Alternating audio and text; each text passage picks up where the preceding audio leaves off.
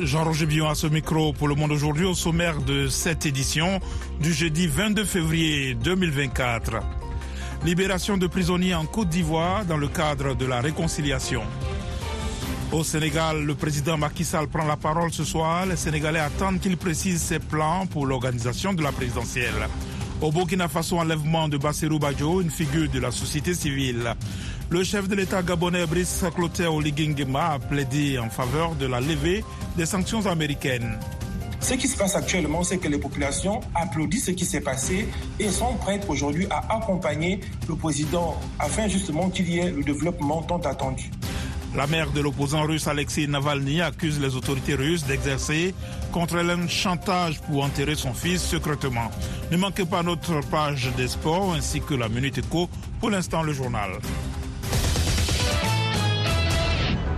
Ils sont 51, 51 prisonniers civils et militaires qui ont été graciés ce soir en Côte d'Ivoire par le président Alassane Ouattara, dont le général Bruno Dogbo et Kone Kamagate d'Issoul Soussoul. Le président Alassane Ouattara a informé le Conseil national de sécurité de sa décision d'accorder la grâce présidentielle à des personnes civiles et militaires condamnées pour des infractions commises lors des crises post-électorales et pour atteinte à la sûreté de l'État, selon un communiqué du CNS qui précise que 51 personnes sont concernés. Les regards des Sénégalais sont tournés ce soir vers le chef de l'État sortant qui doit prendre la parole. Macky Sall pourrait préciser ses plans pour organiser la présidentielle et sortir de la crise profonde provoquée par son report. Alexandrine Lognon. Tout ce que les Sénégalais attendent de la prise de parole du président Macky Sall d'aujourd'hui, c'est qu'il annonce sans embâche la date de l'élection présidentielle a écrit sur ex Aminata Touré, ex-première ministre de Macky Sall, passée dans l'opposition. Le président Sall doit répondre à 19h heure locale à quelques médias publics et privés selon la présidence. Les Sénégalais, initialement appelés aux urnes ce dimanche, sont suspendus à sa parole pour savoir quand ils voteront après le choc du report de l'élection. Le président Sall a exprimé sa volonté de dialogue pour l'apaisement et la pacification de l'espace public. Plusieurs centaines de détenus ont été relâchés depuis la semaine dernière, contribuant à une fragile détente. Mais la société civile, qui a mobilisé plusieurs milliers de personnes le week-end passé, a prévu un nouveau rassemblement samedi à Dakar pour maintenir la pression sur le pouvoir. Les syndicats de Guinée ont annoncé aujourd'hui une grève générale et illimitée à partir de lundi pour obtenir la libération d'un syndicaliste de presse, la baisse des prix des denrées de première nécessité et la levée des restrictions d'accès à Internet. L'appel est lancé dans un climat de tension sociale grandissante et en l'absence de gouvernement. La jeune qui a pris le pouvoir par la force en septembre 2021 a annoncé lundi, contre toute attente, la dissolution du gouvernement civil qu'elle avait installé en juillet 2022. Au Burkina Faso, une figure de la société civile, Bassirou Badjo, a été enlevé hier mercredi à Ouagadougou par des individus se présentant comme des agents de l'État. C'est ce qu'a annoncé le mouvement dont il fait partie dans un communiqué. Nani Talani. Ce 21 février dans l'après-midi, Bassirou Badjo, administrateur en poste à la Direction générale de la solidarité nationale et de l'assistance humanitaire, CIS à Ouagadougou, a été enlevé sur son lieu de travail, a annoncé le ballet citoyen, mouvement contestataire dont M. Badjo est membre.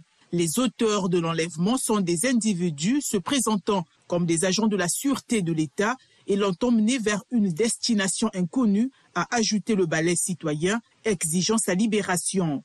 Mardi, un autre militant du ballet citoyen, Rasman Zinaba, avait été également enlevé à son domicile par des personnes en civil et armées non identifiées avant d'être emmenées dans un lieu jusque-là inconnu, avait écrit le jour de l'enlèvement le mouvement qui exige aussi sa libération sans délai. Piliers du ballet citoyen, Bassirou Badjo et Rasman Zinaba avaient tous deux été réquisitionnés par le régime militaire burkinabé pour lutter avec l'armée contre les violences djihadistes qui minent le pays. M. Zinaba avait saisi la justice pour faire annuler cette réquisition. Ballet citoyen est un mouvement d'insurrection populaire qui avait mené à la chute du régime de l'ancien président Blaise Compaoré en 2014. Plusieurs cas d'enlèvement de voix considérés comme hostile au régime militaire au pouvoir depuis un coup d'État en septembre 2022 dirigé par le capitaine Ibrahim Traoré ont été rapportés ces derniers mois à Ouagadougou. Les autorités algériennes continuent de réprimer les droits à la liberté d'expression et de réunion pacifique en ciblant les voix critiques de la dissidence. Cinq ans après les manifestations pro-démocratie du Irak, a dénoncé aujourd'hui l'ONG Amnesty International. Dans un rapport sur les cinq ans écoulés, l'organisation demande de libérer immédiatement et sans condition toutes les personnes détenues uniquement pour avoir exercé leur droit à la liberté d'expression, de réunion pacifique et d'association. Paris et Rabat travaillent sur une visite du chef de la diplomatie française, Stéphane séjourné au Maroc dans les prochains jours, alors que les deux pays tentent de sortir d'une période de froid. Ces dernières années ont été émaillées de tensions extrêmement fortes entre le Maroc et la France, ancienne puissance coloniale, où vit une importante diaspora marocaine. À l'origine de ces tensions, la politique de rapprochement avec l'Algérie voulue par le président français Emmanuel Macron, alors qu'Alger a rompu en 2021 ses relations diplomatiques avec Rabat. VOA Afrique, à Washington, vous êtes à l'écoute du monde aujourd'hui.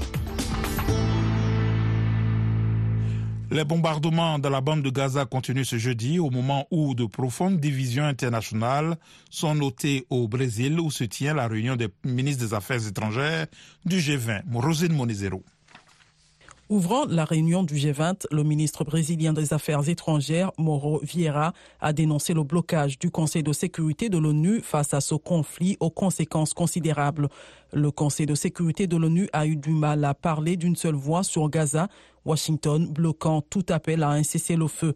Les États-Unis, premier soutien d'Israël, ont critiqué les propos polémiques du président brésilien Luiz Lula da Silva comparant la guerre à Gaza à la catastrophe.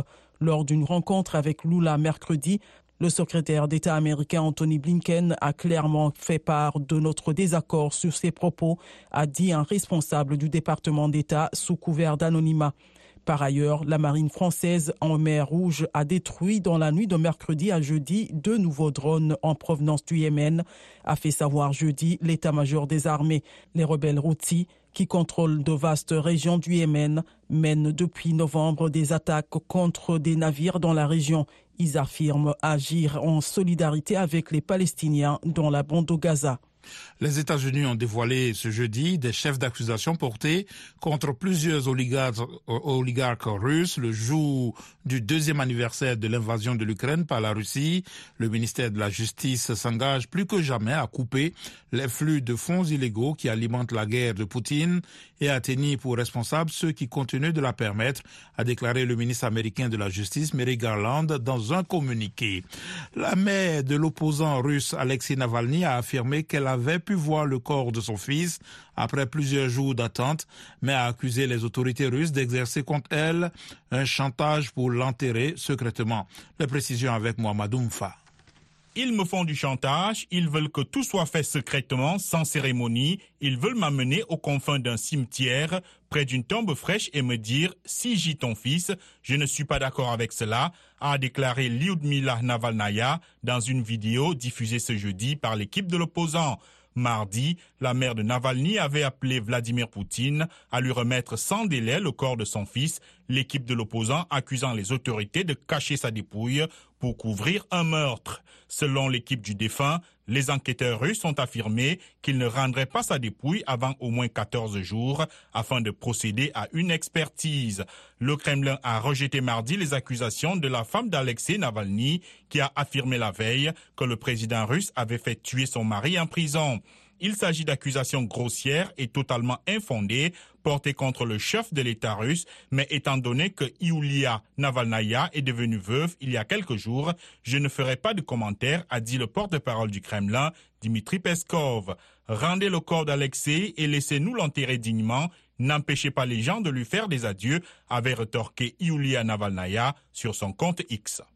Vladimir Poutine a volé aujourd'hui à bord d'un bombardier stratégique nucléaire modernisé, censé renforcer la force de dissuasion russe dans, une période de relations conflictuelles avec les pays occidentaux. Le président russe est rendu dans une usine aéronautique de Kazan, dans le centre de la Russie, d'où il a décollé à bord du bombardier pour un vol d'une trentaine de minutes, filmé par les télévisions.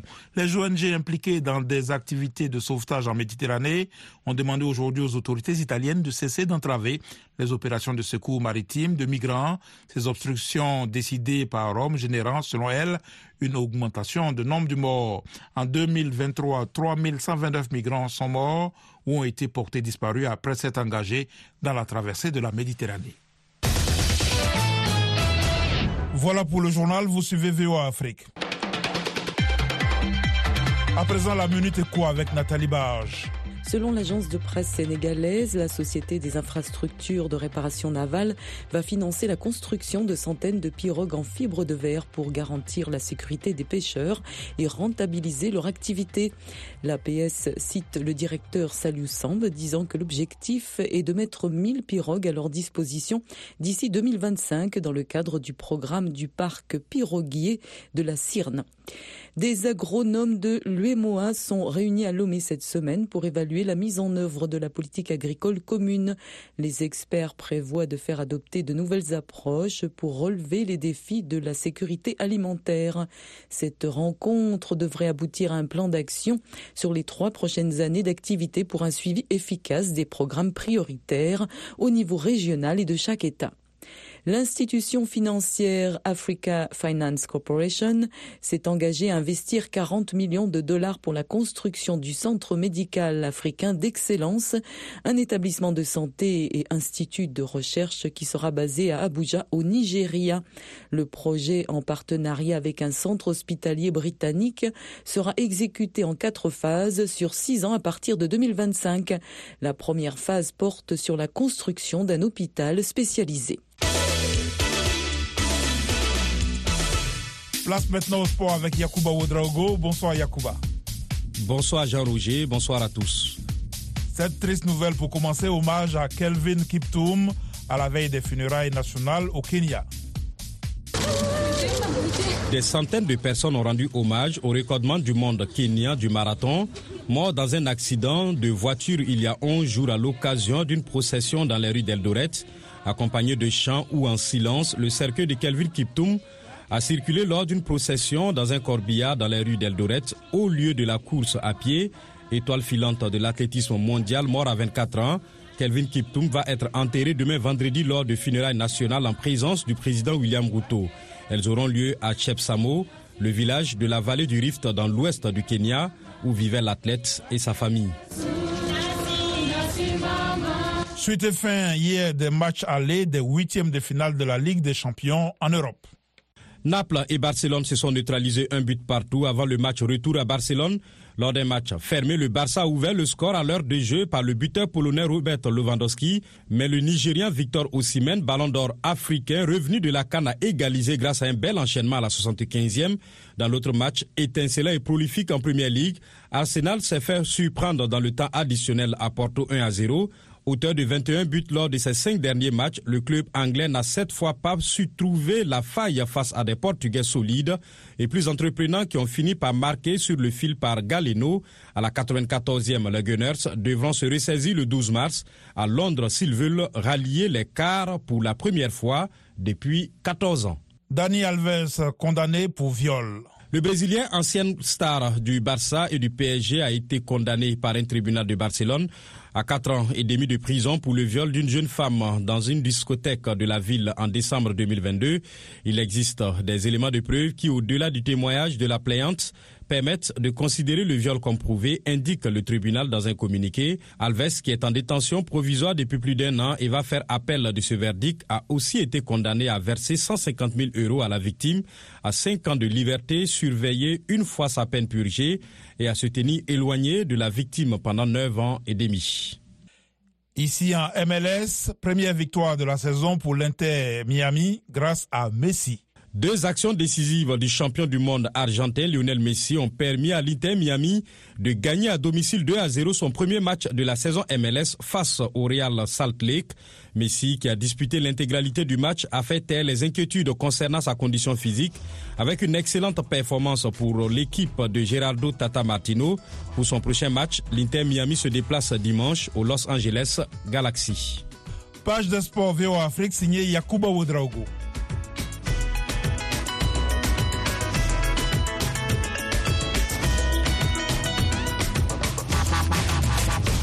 Le Monde aujourd'hui, VOA Afrique.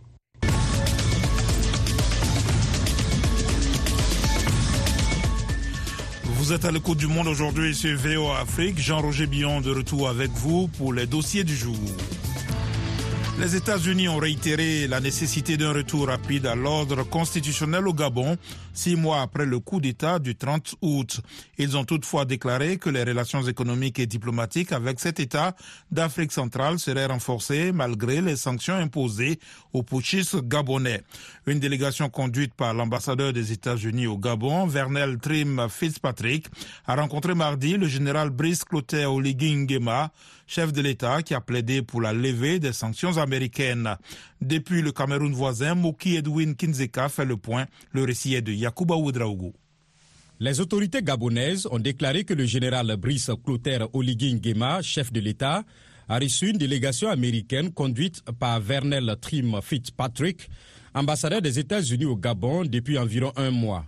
Madame Fitzpatrick indique que sa délégation a examiné avec M. Nguema l'état des relations entre le Gabon et les États-Unis. Pour nous, c'est très important d'avoir et de continuer la conversation concernant comment nous pouvons approfondir nos relations bilatérales commerciales. Et donc, c'est très nécessaire d'avoir le soutien de notre Congrès euh, dans ce domaine. Donc, de mes objectifs, c'est d'approfondir et augmenter les relations commerciales. Donc, je pense que c'est très nécessaire de parler avec tous les parties prenantes euh, dans ce domaine pour voir quelles sont les possibilités qui existent. Donc, nous voulons faire plus ici au Gabon. Nous voulons accompagner le gouvernement de la transition vers la transition démocratique, mais également la prospérité économique. S'exprimant sur la télévision publique gabonaise, Madame l'ambassadeur des États-Unis a déclaré qu'en plus du renforcement des relations commerciales, son pays va aider le Gabon à passer à un régime civil, sans toutefois préciser comment. L'armée gabonaise a renversé le président Ali Bongo Ndimba lors d'un coup d'État sans effusion de sang le 30 août 2023. Après le coup d'État, Washington a suspendu la plupart des aides non humanitaires et demande un retour rapide à l'ordre constitutionnel au Gabon. Nembe Patrice est un conseiller économique à alternance 2023, un groupe de partis d'opposition créé en 2023 pour lutter en faveur d'un changement politique au Gabon. Vous avez vu la visite du secrétaire général du Commonwealth, la communauté internationale, l'Union africaine, euh, les Nations unies, qui est venu vérifier si réellement il y a eu crise. Moi, il faut interpeller ces puissances à examiner ce qu'ils appellent crise. Ce qui se passe actuellement, c'est que les populations applaudissent ce qui s'est passé et sont prêtes aujourd'hui à accompagner le président afin justement qu'il y ait le développement tant attendu. M. Nembe a ajouté que les liens économiques avec les États-Unis seraient bénéfiques pour le Gabon. Il soutient que son pays a besoin du marché américain pour vendre du manganèse et des produits pétroliers et pour développer son économie. Les chefs militaires gabonais ont déclaré que les élections se tiendraient en août 2025 après un dialogue national inclusif prévu en avril cette année. M. Nembe a déclaré que M. Nguema devrait respecter la date qu'il a fixée pour les élections, ajoutant qu'il souhaitait que l'Amérique conseille M. Nguema de ne pas se porter candidat. Selon le département d'État américain, le Gabon et les États-Unis partagent la volonté de diversifier et de renforcer l'économie gabonaise, de développer le commerce bilatéral, d'assurer la sécurité dans le golfe de Guinée et de lutter contre le trafic d'espèces sauvages. La Voix de l'Amérique au Gabon sur Ogoué FM à Libreville. Au Togo, le port autonome de Lomé a maintenu une croissance de ses activités l'année écoulée, l'année écoulée, mais il fait face désormais à la concurrence des plateformes des pays voisins, comme le port de Tema au Ghana, le nouveau terminal à conteneurs du port d'Abidjan et le port en eau profonde de Leki au Nigeria.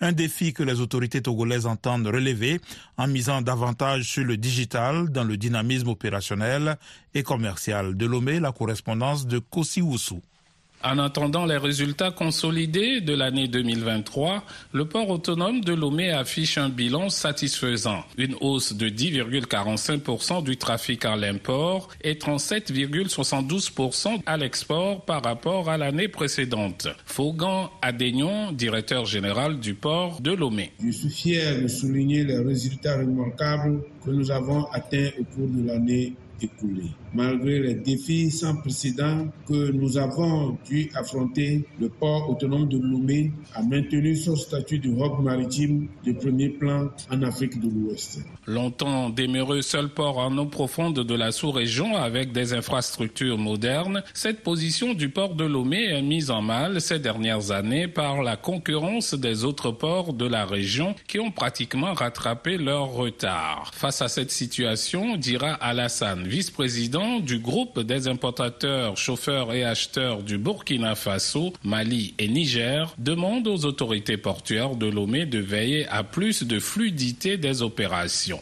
Quand nous arrivons pour les achats des véhicules d'occasion, ça fait près de trois ans, c'est des grèves non averties. On est bloqué dans des hôtels. Vraiment, ça nous met mal à l'aise. Vous parlez de la concurrence aujourd'hui. Nous, en tant que communauté étrangère au Togo, nous n'avons pas intérêt à ce que nos concitoyens partent au Ghana ou au Bénin. Qu'est-ce que nous avons à gagner? Un mal-être que les autorités du port de Lomé doivent rapidement juguler, d'autant que le Niger, en difficulté avec le port du Bénin, veut accroître le trafic avec le Togo. Cette volonté a été exprimée sur les médias publics par le ministre nigérien des Transports et de la Logistique lors d'une récente visite au Togo. Mahaman Salissou Mahaman. Les opérateurs économiques nigériens ont toujours utilisé le port de Lomé, donc ceci va sans dire. L'augmentation du volume à traiter va nécessiter des dispositions particulières et c'est pour ça que nous sommes là, pour discuter de voies et moyens à prendre en compte tous les problèmes liés à ce traitement pour qu'on puisse avancer. Kokutenge,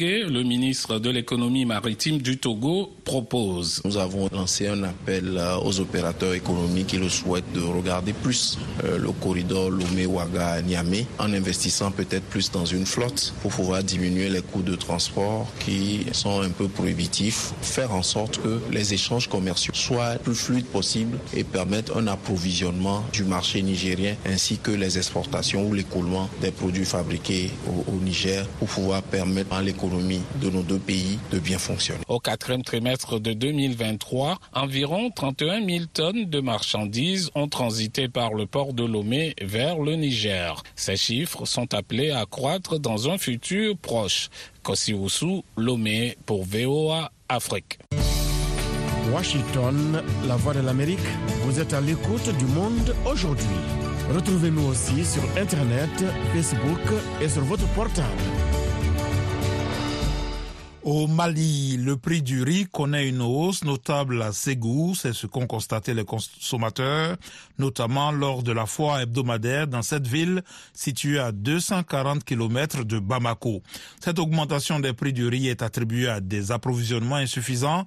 Malgré des améliorations, la fragilité de la situation sécuritaire inquiète de nombreux commerçants et limite leur approvisionnement dans certaines localités de la région. Reportage de Georges Attino à Ségou. Il est 16h ce lundi à la foire hebdomadaire de Ségou, à quelques pas des rives du fleuve Niger. La journée de marché tire à sa fin pour les commerçants de riz local, cultivés et hautement appréciés dans la région de Ségou. La scène offre un aperçu animé de l'économie locale et de l'importance du riz dans cette communauté riveraine, comme le dit Siri Aydara, commerçant. Ça, c'est le riz de la ville de Nyono, récolté cette année. C'est le riz de chez nous. Ce riz est goûteux et préférable au riz importé. Le prix du riz est en constante hausse en raison de la réticence de certains commerçants à s'aventurer dans les zones instables sur fond de préoccupations sécuritaires. Aujourd'hui, le kilogramme de riz coûte 400 francs CFA. Kadiatou Traoré, une commerçante avec deux décennies d'expérience, coût les sacs de riz après une journée de marché de ses ventes. Je n'ai rien pu vendre aujourd'hui. Le riz coûte cher et nous sommes obligés de partir le chercher loin. On n'ose pas forcément aller dans certaines zones par peur. Ce qui fait qu'on a moins de riz et la situation est de plus en plus difficile. Abdoulaye Tangara s'active dans le commerce depuis 5 ans. Il témoigne des changements qu'il a constatés depuis quelques années. Les choses ont beaucoup changé en quelques années seulement. On ne pouvait pas aller au-delà de Markala. Mais aujourd'hui, je pars dans quelques villages en plus. Cependant, aujourd'hui, il y a beaucoup plus de commerçants pour peu de riz. Et en plus de cela, les agriculteurs se plaignent aussi de l'augmentation du prix de l'engrais. Tout cela rend la situation compliquée. Les clients, eux, font les frais de cette situation. Nous aimons beaucoup les riz qui nous viennent de Nyono. Mais ça coûte cher de nos jours. Ils m'ont dit 400 francs le kilo. Je leur ai dit de laisser à 375 francs. Mais pour le moment, nous n'avons pas trouvé d'accord. Au marché de Ségou, clients et commerçants espèrent une baisse significative des prix et une amélioration de la situation économique. Georges Attino, de retour de Ségou pour VOA Afrique. En plus de nos programmes sur FM et ondes courtes, VOA Afrique est en votre compagnie 24 heures sur 24 sur Internet. voaafrique.com, tous les derniers développements sur l'actualité africaine et mondiale, reportages photos et vidéos, et vos commentaires sur voaafrique.com. À tout de suite. Le Kenya fait face à une série de défis économiques qui pèsent lourdement sur les ménages et les entreprises. L'augmentation des taxes sur les produits pétroliers mise en place par le gouvernement pour juguler la dette publique croissante a rendu les transports publics inabordables pour beaucoup de Kenyans. Cette situation s'ajoute à la flambée des prix des denrées alimentaires, rendant difficile l'accès à une alimentation équilibrée. Les entreprises ne sont pas épargnées par la crise, selon une enquête de la Fédération des employeurs du Kenya. Le point avec Nani Talani. Le fabricant de meubles Jared Omondi doit parcourir plusieurs kilomètres à pied chaque jour pour se rendre à son travail à Nairobi, la capitale kenyane, après que les prix des transports publics ont doublé. Ces transports sont devenus inabordables pour Omondi après que le gouvernement a doublé la taxe sur les produits pétroliers en juin dernier. Comme des millions de Kenyans, il est confronté à une hausse vertigineuse du coût de la vie causée par les mesures gouvernementales visant à maîtriser la dette publique croissante. Jared Omondi explique. Il est difficile d'avoir un bon repas. Vous ne pouvez pas vous permettre d'acheter un kilo de viande et si vous avez des enfants, ils doivent manger du chou frisé tous les mois. Si vous devez changer, ce n'est peut-être que des sardines. La hausse des impôts frappe également les entreprises. Selon une enquête menée par la Fédération des employeurs kenyans auprès de ces 4500 organisations qui emploient 1,2 million de travailleurs, 40% d'entre elles ont supprimé des emplois en 2023. Certains affirment envisager de s'installer dans les pays voisins. Jacqueline Mugo est directrice exécutive de la Fédération des employeurs kenyans. Les employeurs sont en détresse. L'environnement économique est très difficile. L'environnement opérationnel des entreprises est fluide, imprévisible et cela se reflète de diverses manières. Cette détresse se traduit par le fait que les employés exigent beaucoup des employeurs et que ces derniers doivent également tenir compte du coût de l'activité et prendre des décisions difficiles sur ce qu'il convient de supprimer. En plus du contrôle des consommateurs sur leurs dépenses, le shilling kenyan a également souffert, chutant de 20% par rapport au dollar en 2023.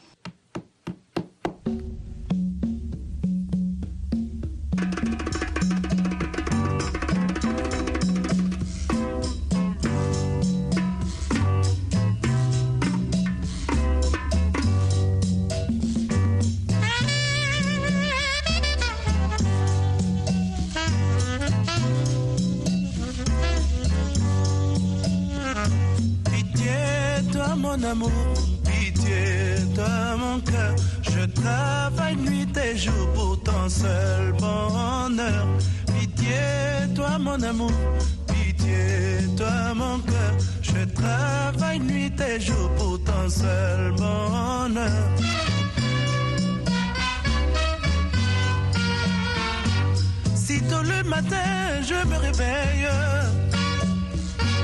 devant ta photo, je me recueille. je sors sans déjeuner. Je pars pour travailler.